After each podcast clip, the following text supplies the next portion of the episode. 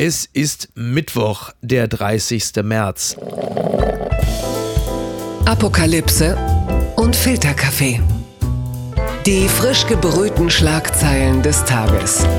Mit Mickey Beisenherz.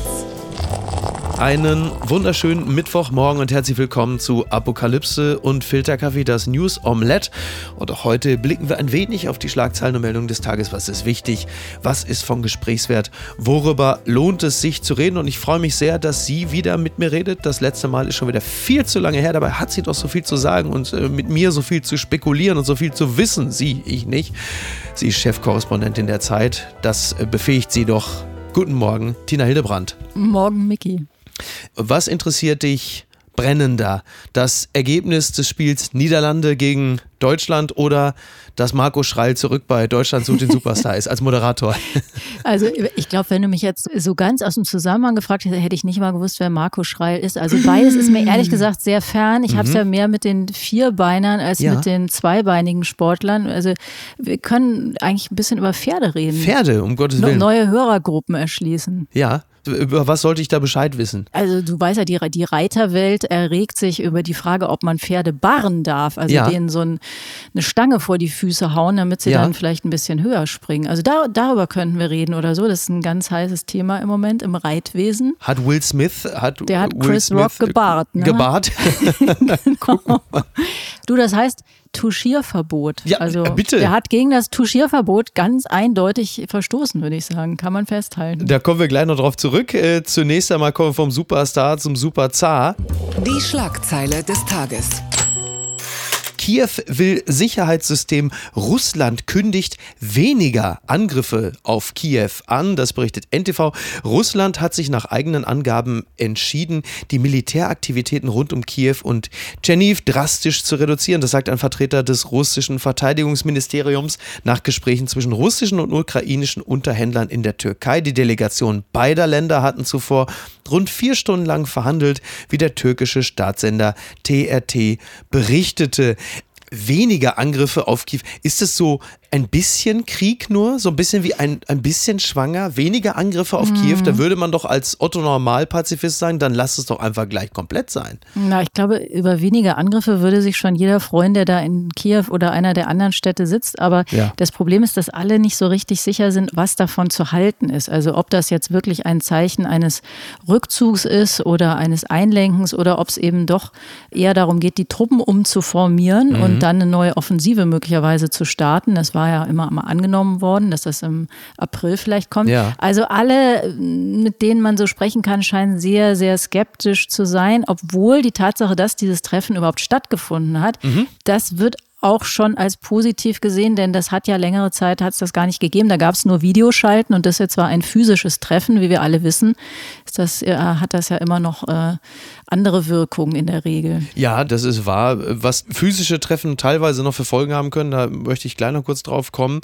Ähm, man zeigt sich ja zumindest von ukrainischer und russischer Seite diesmal doch überraschend positiv gestimmt. Man will da doch einen guten Schritt weitergekommen sein. Währenddessen sagt man natürlich in Großbritannien, in den USA auch, ja, Putin solle an seinen Taten gemessen werden und nicht an seinen Worten. Deshalb jetzt begegnen wir dem Ganzen natürlich mit der gebotenen Skepsis.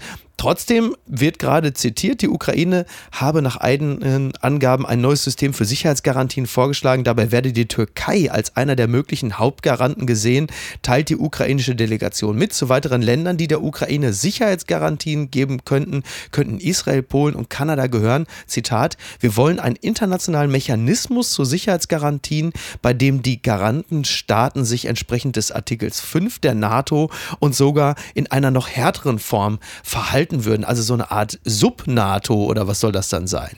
Ja, genau. Jemand anders hat vorhin gesagt NATO-Light, ja. aber das ist auch so ein bisschen das Problem. Also im, im Grunde ist die Idee ja, das Beste aus dem NATO-Vertrag zu bekommen, nämlich mhm. diese gegenseitige Beistandspflicht. Deutschland soll übrigens auch bei diesen Garantiemächten möglicherweise dabei sein. Mhm. Und das kann man sich aber ja im Grunde schwer vorstellen, denn jetzt wird ja gerade diese Flugverbotszone, die die Ukraine sich so dringend wünscht, die machen ja. wir nicht, weil es heißt, damit wäre eine direkte Kriegsverwicklung wäre dann im Gange und dass man jetzt sozusagen durch so eine NATO-Light-Variante sich dann doch wieder in so eine Situation begibt, das kann sich, glaube ich, im Moment keiner so richtig vorstellen. Da sollen ja auch Mächte dann dabei sein, wie zum Beispiel China. Man kann sich auch schwer vorstellen, dass China dann gegen seinen ähm, doch halbwegs verpartnerten Staat Russland aktiv ja. werden würde. Also das scheint mir irgendwie noch eine relativ wackelige Sache zu sein. Schon. Wir halten trotzdem mal fest, man nähert sich signifikant an. Wir, man wir, redet immerhin. Man du redet. hast ja vorhin gesagt, die Worte von Putin, man soll ihn an seinen Taten messen und nicht an seinen Worten. Bisher hat es ja noch nicht mal Worte von ihm gegeben. Das ist ja mhm. einer der Fortschritte, die jetzt,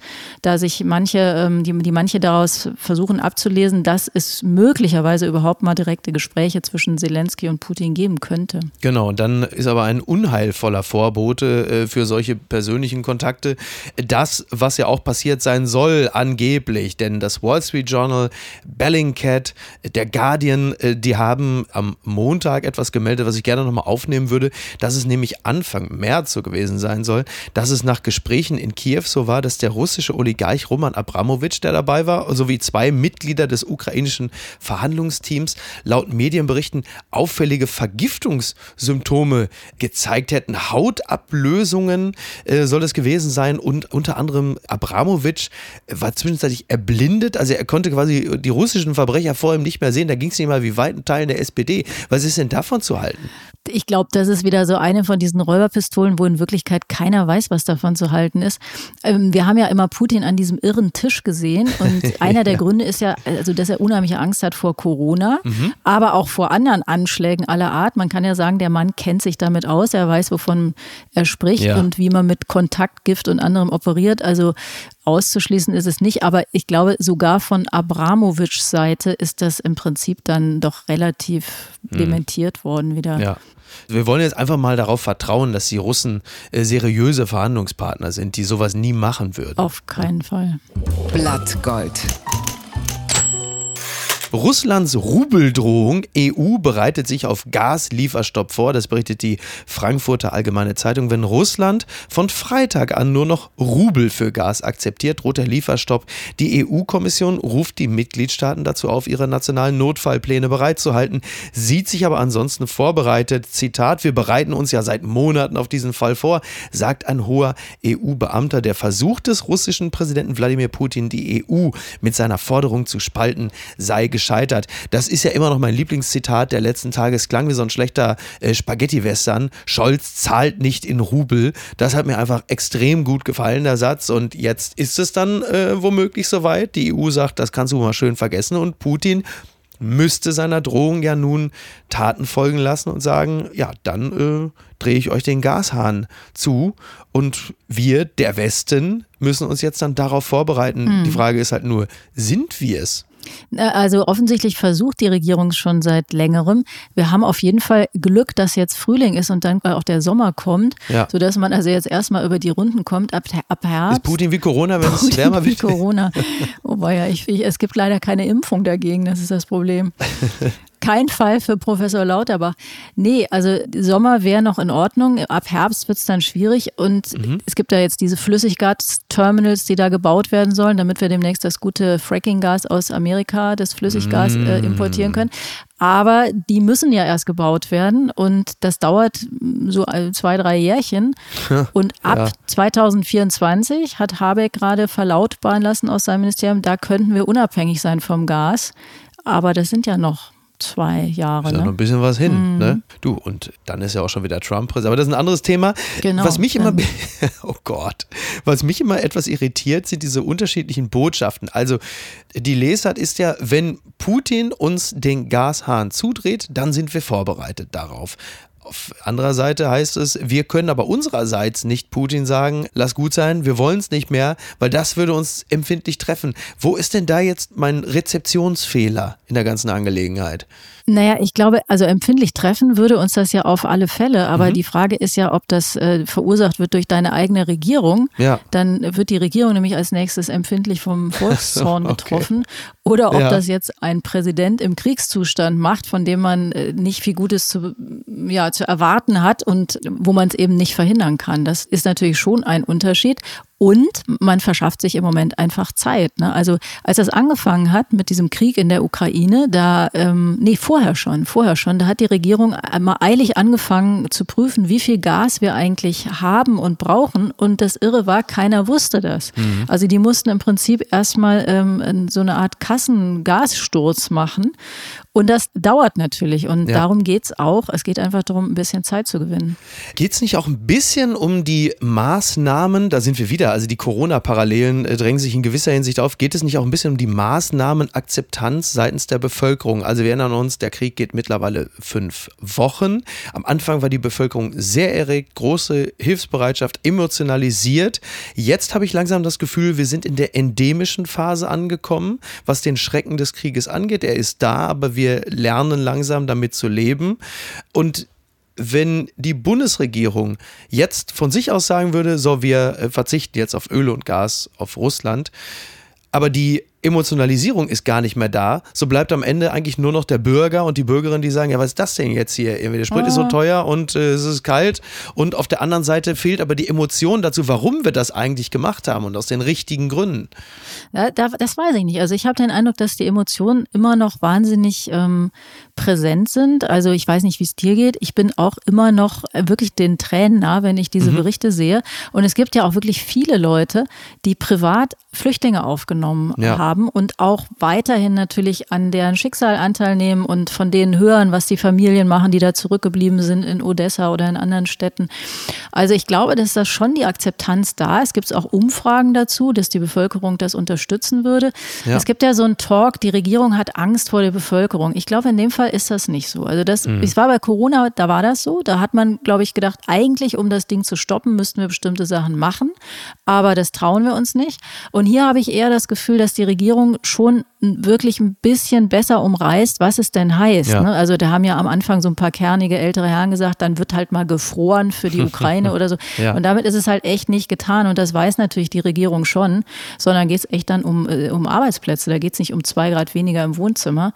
Und da habe ich eher so ein bisschen den Eindruck, dass die, ja, dass sie da doch in dem Fall äh, die Sache ein bisschen längerfristig sehen. Und dann gibt es ja noch ganz andere Effekte. Ne? Also äh, jetzt interessieren die Menschen sich zunehmend für Heißluftfritteusen. Das habe ich jetzt mitbekommen, weil äh, jetzt die ersten Kölner Lokale sagen, also Pommes sind aus, weil das teure Frittenfett, das Öl ist also kaum noch lieferbar. Und Aber man kann doch Rapsöl nehmen. Das verstehe ich gar nicht. Man muss, muss doch gar nicht Maiskeimöl Ich sagen, verstehe das auch alles nicht. Erdnussöl. Ich, ja, ne, ne, ich, ich bin aber auch alles andere als ein talentierter und äh, häufig praktizierender Koch. Ich habe schon die Tage überlegt, ich kaufe mir jetzt einfach mehrere Dosen Thunfisch und benutze einfach das Sonnenblumenöl, was da drin ist. Den Fisch, den kannst du ja dann, weiß ich nicht. Lecker. Hast du eine Katze? Lecker Fischfritten. ja.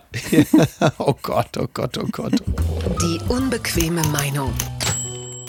Joe Bidens gefährliche Versprecher. Wird der Präsident senil? Das fragt die Berliner Zeitung. Erst sagte er US-Soldaten, dass sie bald in der Ukraine sein werden. Dann forderte er Putins Absetzung. Seine Berater haben Mühe, den Schaden zu begrenzen. Klar, wir erinnern uns an äh, den Satz von Joe Biden vor ein paar Tagen äh, übersetzt. Gott verdammt, dieser Mann kann nicht Präsident bleiben. Da war natürlich äh, nicht nur äh, der Kreml in Aufruhr und hat gesagt, na bitte, jetzt spricht endlich mal jemand aus. Die USA wollen wollen den Regime-Change in Russland und das will nicht nur Putin nicht, sondern das werden auch viele Russen und Russinnen als, als Einmischung des Westens begreifen, zumal die USA ja auch eine gewisse äh, Historie haben, was das Ein- und Aussetzen von Staatschefs angeht. Aber dann gibt es einen Satz, den ich auch interessant fand, und zwar, war es wohl so, dass Joe Biden amerikanische Soldaten des 82. Luftlanderegiments besucht haben, die im Rahmen der NATO-Rotation in Polen stationiert sind. Und dann sagte er erstmal, hat das ukrainische Volk gelobt, wie mutig die seien, wie viel Rückgrat die haben, auch die Zivilisten. Und dann sagte er dort den Satz, und ihr werdet es sehen, wenn ihr dort seid. Und das ist natürlich eine etwas ja, so eine Information. Ein verstörend, ne? Ja, ein bisschen, oder? Andererseits verwechselt er auch manchmal die Ukraine und den Iran. Ja. Aber weißt du, ich finde das echt ein bisschen quatschig. Also mhm. ich bin echt so, äh, man kommt sich jetzt immer so staatstragend vor. Das ist eigentlich ganz schrecklich als Journalist. Aber ja ich finde, man kann echt super froh sein, dass Joe Biden da ist. Er hat mhm. wirklich weitaus mehr richtig als falsch gemacht. Und ich finde, das ist auch immer so eine Selbstzerknirschung, dass jetzt alle irgendwie über Joe Biden herfallen. Ich glaube ehrlich gesagt nicht, dass Putin deswegen den Krieg beendet oder schlimmer macht, weil Joe Biden irgendwie so einen Satz sagt. Natürlich stürzen die sich da drauf, ist ja klar, das wird ausgeschlachtet. Klar, Rechtfertigung ist Aber gut, dass ne? das nur wirklich einen entscheidenden Einfluss auf diesen Verlauf nimmt. Und umgekehrt muss man ja mal sagen, also die Amerikaner, der ganze Westen darf immer beschimpft werden als verbrecherische Clique, die irgendwie das Schwulsein irgendwie in die osteuropäischen Länder importieren. Das darf man alles, alles sagen. Aber dann den Mann, der da wirklich einmarschiert ist, einen Kriegsverbrecher nennen, das darf man nicht. Also ich finde, das ist echt ein bisschen Quatsch. Um einen, einen großen alten Oligarchen zu zitieren, da muss man doch mal die Kirche im Dorf lassen. oh Gott, okay. Dann wollen wir das einfach mal so, wollen wir das einfach mal so hinnehmen. Das hat mich überrascht. Fast alle Corona-Regeln fallen. Söder verkündet Freedom Day. Freistaat verzichtet auf Hotspot-Regelung. Das zitiert nicht nur die TZ. Äh, Im Rahmen einer neuen Verordnung äh, soll ab dem 3. bis zum 30. April die Basisschutzverordnung gelten. Dies beinhaltet vor allem Empfehlungen an die Bevölkerung. Empfehlungen, ne? dick unterstrichen. Darunter falle etwa der Mindestabstand und das Tragen einer Maske in Innenräumen, like wer es noch kennt. Eine Maskenpflicht FFP2 gelte dennoch weiterhin verpflichtend im ÖPNV sowie in Einrichtungen mit vulnerablen Gruppen wie etwa Altersheim, Pflegeeinrichtungen oder Arztpraxen, Testpflicht in Schulen und Kitas, die bleibe. Ja, Freedom Day in Bayern ist natürlich für mich als alten Söderianer jetzt auch wieder etwas überraschend. Was ist das für ein, ein Move, dass der ehemalige Leader des Teams Vorsicht jetzt den Freedom Day verkündet? Ist das ein Taktieren, um der Ampelregierung einen mitzugeben? Nein, Oder hatte man in Bayern Söder gar nicht vorstellen, Micky. Das, nee, Nein. Das sieht ja. ihm gar nicht ähnlich. Hochspekulativ von mir. Dann muss es was anderes sein. Dann sind ihm die schönen manikürten Hände gebunden. Oder was ist es jetzt? Möglicherweise. Äh, ich weiß es nicht. Es ist vielleicht ein Einflug von Verwirrung, weil wenn man so oft hin und her springt zwischen Team Vorsicht, was war nochmal das andere? Team Vorsicht, äh, äh Team, Team, Team, äh, Lockerung, äh, Team Blindflug, Freiheit. Team ähm, Freiheit, Vorsicht, genau, also ja. genau, also vielleicht hat er einfach auch den, den Überblick verloren. Aber ich finde es ja interessant, wenn jetzt die Maskenpflicht fällt, dann wird es ja wirklich eine Frage der persönlichen ähm, Einschätzung. Kommt jetzt das fürchterliche Wort Eigenverantwortung? Um ja, was sollst du denn zum Beispiel machen, wenn du da im Supermarkt stehst und musst die Maske nicht mehr anziehen? Ziehst du die ja, an? Ich, ich werde sie, ich werde natürlich selbstverständlich mit einer FFP2-Maske in den Supermarkt gehen und als rückgratloser Lurch, der ich bin, werde ich natürlich in dem Moment, wo keiner mehr sie trägt, sie natürlich aus reinem Gruppendruck natürlich sofort von mir reißen. Völlig klar. Schnell in den nächsten Einkaufswagen werfen. Ja, ne, ich, ich fand eine interessante Beobachtung, die Niki, äh, liebe Grüße an meine Frau und ich gemacht haben, als wir letztes Jahr war es, glaube ich, oder vorletztes, ich weiß nicht mehr, in Amsterdam waren. Da galt in Deutschland die Maskenpflicht, die ja nun gut und richtig war, Klammer auf, und ist, Klammer zu. Und wir waren dann in so ein, zwei Geschäften, mhm. wo niemand eine Maske mhm. trug. Na, und jetzt rate mal, wer relativ bald seine Maske auch abgenommen mhm. hatte. Ja, ihr wart die anderen Deutschen. Ne? Wir waren auch in Holland und das ja. ging mir ganz genauso. Ich habe auch erst nach einer Weile gemerkt, oder warum die Leute einen so angucken. Mhm. Fand ich auch erstaunlich, weil das doch ein sehr vergleichbares Land war. Aber ja. dafür standen da überall diese Spender mit diesen Hand. Ja. Also da, das haben die super, super ernst genommen. Ne? Ja, das ist auch interessant, weil Drosten hat ja zuletzt, ich glaube, es war bei Logo oder so, ja auch nochmal mit relativ großer Verwunderung zur Kenntnis gegeben, dass das mit dem Desinfizieren der Hände, vor allen Dingen die Dinger, die jetzt in jedem Laden stehen, jetzt so ein Riesenmove auch nicht ist und jetzt nicht so wahnsinnig viel bringt, weil sich halt Corona dann doch in erster Linie über die Luft überträgt, was ja NRWs Gesundheitsminister Karl-Josef Laumann immerhin ja dann auch schon vor zwei Monaten mitbekommen hatte. Und das befreit wahrscheinlich jetzt auch viele Männer von diesem fürchterlichen Zwang, nach dem Pinkeln die Hände zu waschen, die jetzt auch sagen, das ist der Freedom Day, der jetzt in der gekachelten Abteilung dann stattfindet. Also manches wird dann auch. Äh, ja, es war nicht alles schlecht. Ne? Es war nicht. Mhm. ja, also ich finde es erstaunlich einfach. Ja, gerade Bayern als Musterland, ja. da hätte man doch was. Also da bin ich einfach bitter enttäuscht. Ja, äh, was ich total unlogisch finde, ist in den Schulen, äh, dass man die Tests beibehält und die Masken nicht. Also man würde eigentlich denken, umgekehrt wäre es irgendwie eher ja. logisch, oder? Ja, also um da jetzt auch mal der Mimik auch mal irgendwie so ein bisschen die, die Hand zu reichen, für Kinder, gerade Kinder, die in den ersten, zweiten Klassen sind, ist Mimik und das Ausformen und das Lesen And. Der Mimik vielleicht dann doch nochmal eine wichtigere Aufgabe als für uns Erwachsene. Von daher gibt es äh, kluge Menschen, die sagen, naja, so ganz doof ist das mit der Masken, mit dem Fallen der Maskenpflicht in Schulklassen schon nicht, weil die halt eben mm. noch nicht so ganz ausgebacken sind, mm. was das Lesen des Gesichts der anderen angeht. Der, der jüngere Mensch kann sich auch leisten, ne? also noch ohne Maske rumzulaufen. Es hat sich herausgestellt, dass viele Leute offenbar Menschen mit Masken attraktiver finden, was ich interessant finde. Also die mhm. problematischen Dinge im Gesicht spielen sich dann offensichtlich doch eher im unteren Drittel ab. Ne? Die Maske sollte aber blau sein. Es sollte eine blaue Maske so, sein. Ah, okay. Ja, ja, das äh, gilt es zu berücksichtigen. Es steigert Gut, die Chancen enorm. Ja. Das ist übrigens vielleicht so eine Art Style-Tipp. Das hätte ich jetzt eigentlich von, von Drosten und Zizek erwartet, wenn sie so versuchen, langsam überzugehen vom reinen Corona-Podcast in so eine Art Lifestyle-Podcast. Denn sie hören ja auf. Ja. Also ja. vielleicht ist die mhm. Pandemie auch damit beendet im Grunde mit der Meldung, äh, Drosten und Zizek beenden ihren Podcast, weil es einfach bei 300.000 Neuinfektionen nichts mehr zu erzählen gibt. Aber auch das ist vielleicht ein Beleg für die Endemie. Das Schlimme und Deprimierende ist ja, ich glaube, die machen jetzt nicht die, also nicht Drosten und Zizek, aber der NDR macht jetzt stattdessen so einen, so einen sicherheitspolitischen Podcast. Ne? Und der läuft aber auch direkt wieder mhm. wie verrückt. Ne? Mhm. Das geht sofort ineinander über. Also Krise ist irgendwie immer. Oh, ich dachte, du wärst längst tot. Zwei Männer haben heute Geburtstag. MC Hammer wird 60 und der deutsche MC Hammer Jürgen Fliegel wird 75. Welcher der beiden äh, bibelfesten Performer bedeutet dir mehr? Also, äh, dass ich beide Namen kenne, outet mich ja allein schon als Kind der 80er mhm. oder so. Ne? Also die, die sind ja eben schon ein bisschen älter. Ja.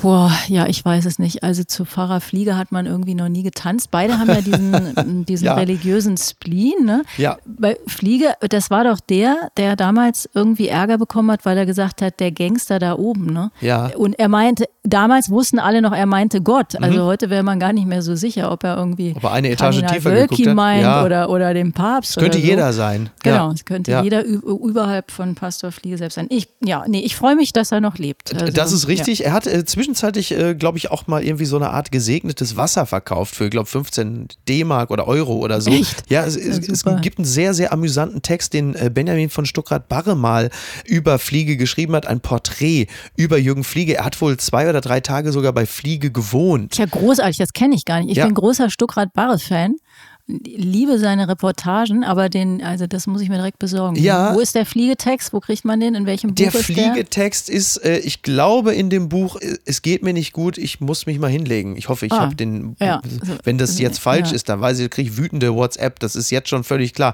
Aber ich glaube, es war da, da hat nämlich Stuckrad Barre mal in so einer Art Abseite bei Jürgen Fliege gewohnt mit so einem kleinen Röhrenfernseher und hat aber dann auch ein nicht so schmeichelhaftes Porträt über Jürgen Fliege geschrieben. Aber ich fürchte, ein ehrliches Porträt über Jürgen Fliege kann auch nicht besonders Kann man nicht lesen. Mein, ja. Zu meinen absoluten All-Time-Favorites gehört ja Karl Lauterbach so. bei Stuckrad-Bahre in der Sendung. Ist ja. so großartig. Ich gucke mir das immer wieder an, weil ja. das so herrlich ist. Ich versuche das auch immer zu promoten. Ich möchte, dass viele Leute sich das angucken, weil es so wahnsinnig lustig ist. Ja. Das war noch in den Anfängen von Lauterbach. man hat sofort sein komödiantisches Talent erkannt. Er hat vor laufender Kamera Stuckrad-Barre untersucht und dann, glaube ich, aus Versehen seine Versichertenkarte in Brand gesetzt. Schön. es gibt ja jetzt eine Art Revanche, denn Stuckrad Barre wiederum war ja nun gerade zu Gast im Karl Lauterbach Porträt, das äh, Markus Feldenkirchen von Karl Lauterbach erstellt hat in der Sendung Konfrontation. Kann man sich natürlich noch. Ja, das muss ja unbedingt Ja, sehen. das ist toll. Das ist super. Das äh, gibt es natürlich in der ARD-Mediathek immer noch zu schauen. Lief am Montagabend und man sieht dann unter anderem halt eben Karl Lauterbach, der mit Markus Feldenkirchen essen geht beim Italiener und natürlich mehrfach darauf also hinweist, dass es also ohne Satz, also, also senza sale, also ganz wichtig, ich hätte gerne, aber dann sagt er, aber senza sale, also ganz und ähm, spielt unter anderem mit Wallraff Tischtennis und Stuckrad Barre äh, geht mit Feldenkirchen durch den Park und erzählt über Karl Lauterbach unter anderem, dass er als Person eigentlich immer randständig war und jetzt in die Mitte gerückt wurde und was das dann, um mal Markus Lanz zu imitieren, mit ihm macht. Und was das mit der Mitte macht, ne? Was ist denn da schiefgelaufen? Ich möchte kurz daran erinnern, dass heute vor 30 Jahren das Schweigen der Lämmer fünf Oscars gewonnen hat. Das war noch zu der Zeit, als die Psychopathen nur auf der Leinwand zu sehen waren bei den Oscars und nicht plötzlich da auf irgendwelche Performer zugestürmt sind. Äh, Little did we know, Kino.de meldet, Will Smith entschuldigt sich bei Chris Rock. Oscars erwägen Ausschluss des King Richard Stars. Ja, ich denke, wir alle haben es äh, wohl am Rande äh, mitbekommen, dass es über die Oscars endlich mal wieder was zu erzählen gab. Dummerweise eigentlich wenig über die Preisträger und Preisträgerinnen, was auch gut gewesen wäre. So Jane Campion beispielsweise dritter Oscar für eine weibliche Regisseurin, eigentlich auch eine relativ magere Ausbeute. Questlove hat einen Oscar bekommen, der Musiker. Und dann war da aber halt eben äh, Chris Rock, der einen etwas verunglückten Witz gemacht hat über die Glatze der von Alopecia betroffenen Jada Pinkett. Und erst lachte Will Smith mit, vielleicht ganz Hollywood-mäßig.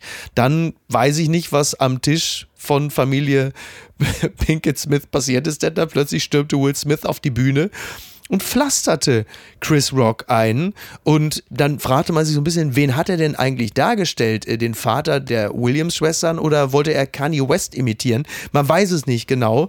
Wie hast du das Ganze wahrgenommen? Ja, man dachte auf alle Fälle, dass das nicht echt ist eigentlich, oder? Also man dachte doch erstmal, das ist so ein Teil dieser Show, die die ja da immer machen. Also Lupita Nyong'o hat auf jeden Fall auch so geguckt, als wüsste sie nicht genau, ist das jetzt eine genau. Performance genau. oder ist das, ist das nicht auch vielleicht einer der Gründe, warum so wenige Leute im Saal das Richtige nicht getan haben, nämlich darauf zu reagieren und zu sagen, sag mal, Alter, hast du sie noch alle? Oder auch Security, die ja in jedem anderen Falle ja wohl gekommen wäre. Das hoffe ich. Zumindest. Ja, kann ich mir vorstellen. Aber ich fand es sowieso erstaunlich. Es sind ja anscheinend, also ich habe das jetzt nicht in die letzte Verästelung verfolgt, mhm. aber es fanden ja er hat ja auch viel Zuspruch bekommen. Ne? Das finde ich eigentlich ja. erstaunlich. Ich hätte gedacht, dass die allermeisten sagen, der, der spinnt doch. Ja. Auch aus Frauensicht finde ich es ja immer total komisch, weil Frau Smith war ja selber da und mhm. sie hätte ja, wenn sie gefunden hätte, dass der irgendwie eine Ohrfeige verdient, hätte sie es ja auch selber machen können.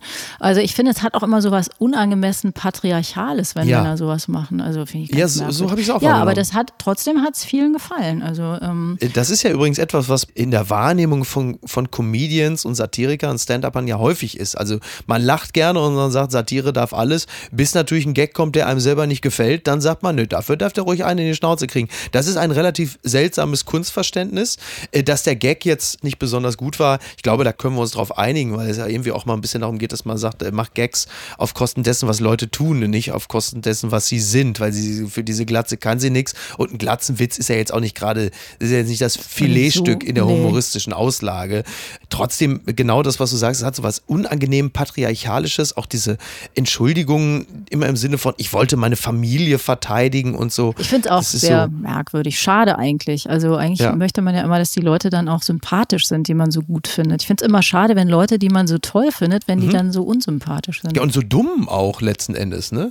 Ja, mm. und man kann ja eigentlich auch nicht von einem Affekt sprechen, oder? Ich meine, man muss sich ja schon da erstmal hinbewegen. Es ist ja nicht so die Hand, die berühmte Hand, die ausrutscht. Also da ist mhm. schon der ganze Typ ausgerutscht ne, auf dem Weg dahin. das ist allerdings wahr. ja, ist auch interessant, ne? Also diese, diese Geschichte geht ja ein bisschen zurück. Also es gibt schon so eine kleine Fehde zwischen Jada Pinkett Smith und Chris Rock, weil damals vor, ich glaube, vor fünf Jahren oder so gab es ja diese, diesen Hashtag Oscars so white. Und, und Jada Pinkett Smith hatte damals die Oscars boykottiert weil sie halt einfach zu weiß waren. Und dann hatte Chris Rock sich darüber lustig gemacht nach dem Motto, du kannst nur etwas boykottieren, zu dem du überhaupt eingeladen warst. Mhm. So.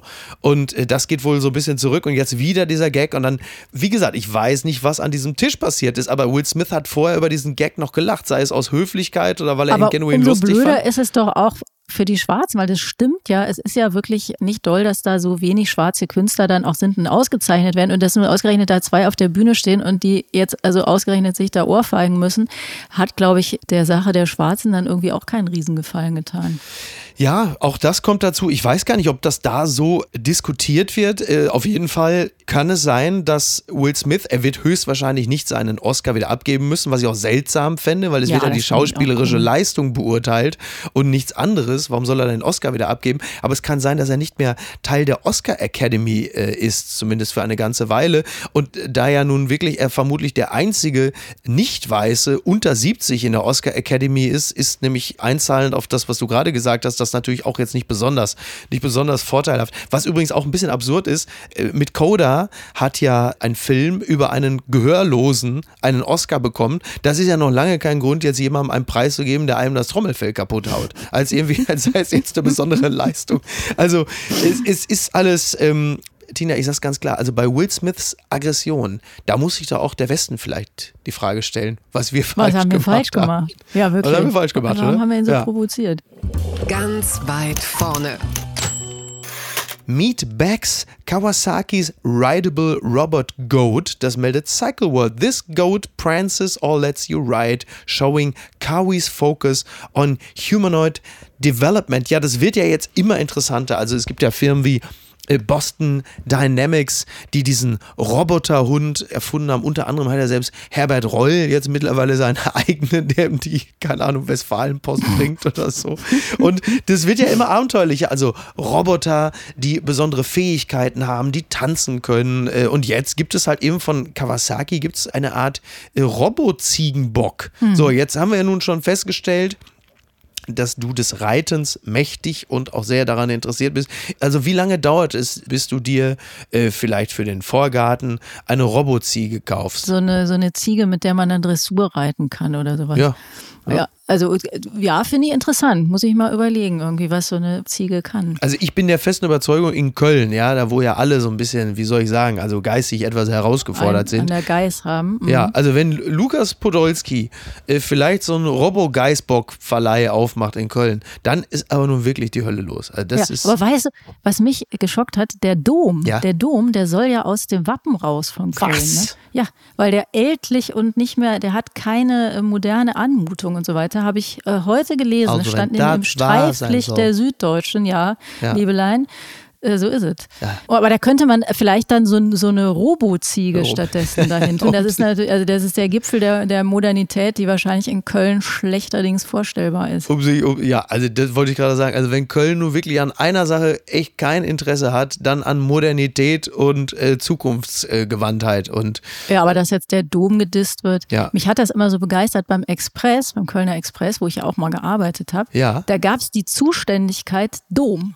Ist das nicht super? echt, wirklich? Ja, finde ich großartig. Wie geil ist das denn? Was machen Sie denn? Ja, ich mache Dom. Zusteck Dom. Ja, da will aber jetzt momentan auch keiner mehr machen, weil Nee, die Vorgänge im Dom ist ja nun wirklich. äh, Das, Das, ja, die sind auch ganz schlimm. ja. Das ist jetzt im Bereich äh, Kriminalität und Sitte angesiedelt. Und ich sag's mal so, bevor wir uns jetzt hier wirklich, also für alle Zeiten es mit dem Rheinland verscherzen, lassen wir es vielleicht für heute dabei bewenden. Ich äh, bedanke mich ganz herzlich bei dir. Und weil ich ja weiß, dass du dieses Ergebnis also noch unbedingt wissen möchtest, Ja, also bitte. Deutschland hat in Holland 1-1 gespielt. Ich hoffe, das beruhigt dich. Ja, Gott, jetzt kann ich heute Abend dann beruhigt schlafen gehen. Wunderbar. Danke. Haben wir das, haben wir das auch geklärt. Liebe Tina, ich äh, danke dir ganz herzlich. Hat mir sehr viel Spaß gemacht. Würde mich sehr freuen, wenn du demnächst mal wieder bei uns zu Gast wärst. ja, unbedingt, sehr gerne. Und im Freu ich besten auch. Falle ja vielleicht äh, schon zu Friedenszeiten. Ne? Man soll ja, Ja, das wäre toll. oder? Das wäre toll. Ja, Mm, Wollen die Hoffnung nicht aufgeben. Nee. Also, das Tina, stimmt. Mach's gut. mach's gut. Bis Ciao. denn. Ciao. Tschüss. Apokalypse und Filtercafé ist eine Studio Bummens Produktion mit freundlicher Unterstützung der Florida Entertainment. Redaktion Niki Hassania. Executive Producer Tobias Baukhage. Produktion Hanna Marahiel. Ton und Schnitt Niki Fränking. Neue Episoden gibt es immer montags, mittwochs, freitags und samstags. Überall, wo es Podcasts gibt. Stimme der Vernunft und unerreicht gute Sprecherin der Rubriken Bettina Rust.